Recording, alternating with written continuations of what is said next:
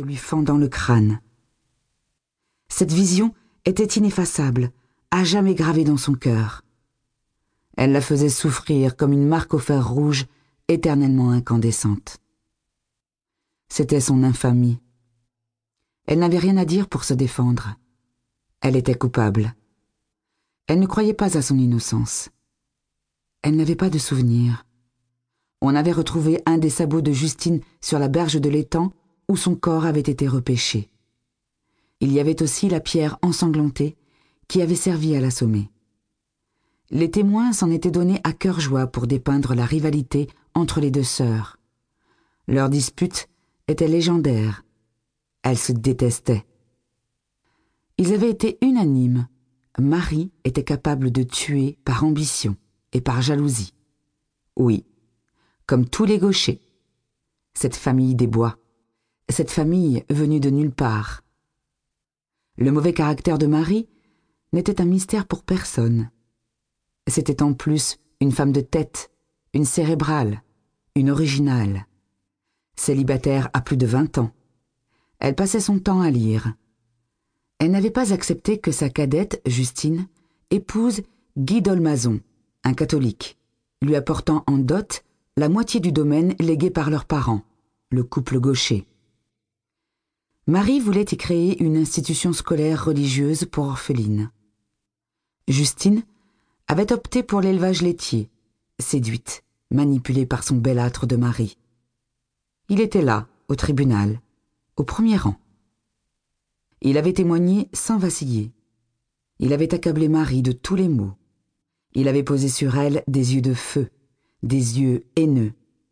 Il avait été jusqu'à réclamer la peine capitale, sans hésiter, sans que sa voix ne tremble ni ne faiblisse.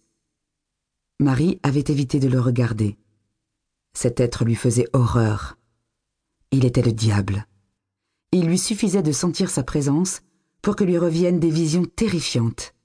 Sa poigne énorme qui s'abattait, les meurtrissures, les cris, la déchirure. Il était à l'origine de toute cette douleur qui la terrassait, la murait dans son silence, et la désignait comme coupable à la face du monde. Le pasteur Mourou était là aussi, au premier rang, l'air sombre. Il fixait obstinément le sol. Pour Marie, c'était le plus dur.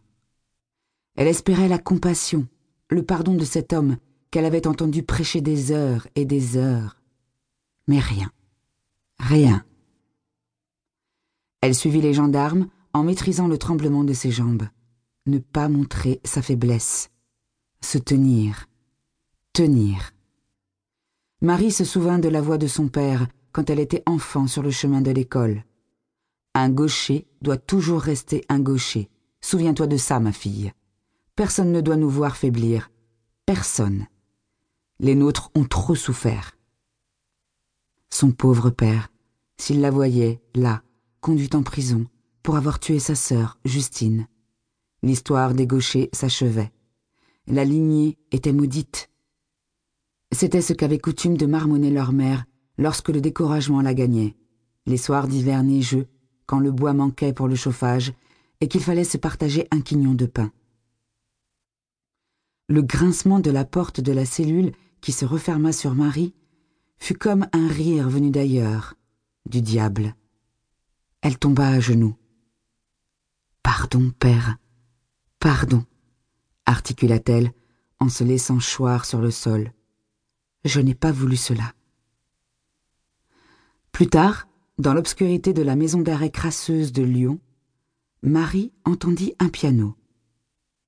Le palais de justice était sur la rive gauche de la ville, non loin d'un restaurant arménien qui attirait le beau monde. La musique sortait de là. Elle était belle. Elle débordait des fenêtres ouvertes sur cette fin août, chaude et humide. Les notes entrèrent droit dans le cœur de Marie et la mélodie raviva son désespoir. Elle pleura, doucement, paraissant accompagner la plainte du piano. Quand la gardienne ouvrit la trappe de surveillance pour jeter un coup d'œil dans la cellule, Marie la héla. Qui joue ainsi Martha Ménouche, une arménienne. Une pianiste vedette que le tout lion s'arrache. Ma foi, ce n'est pas déplaisant.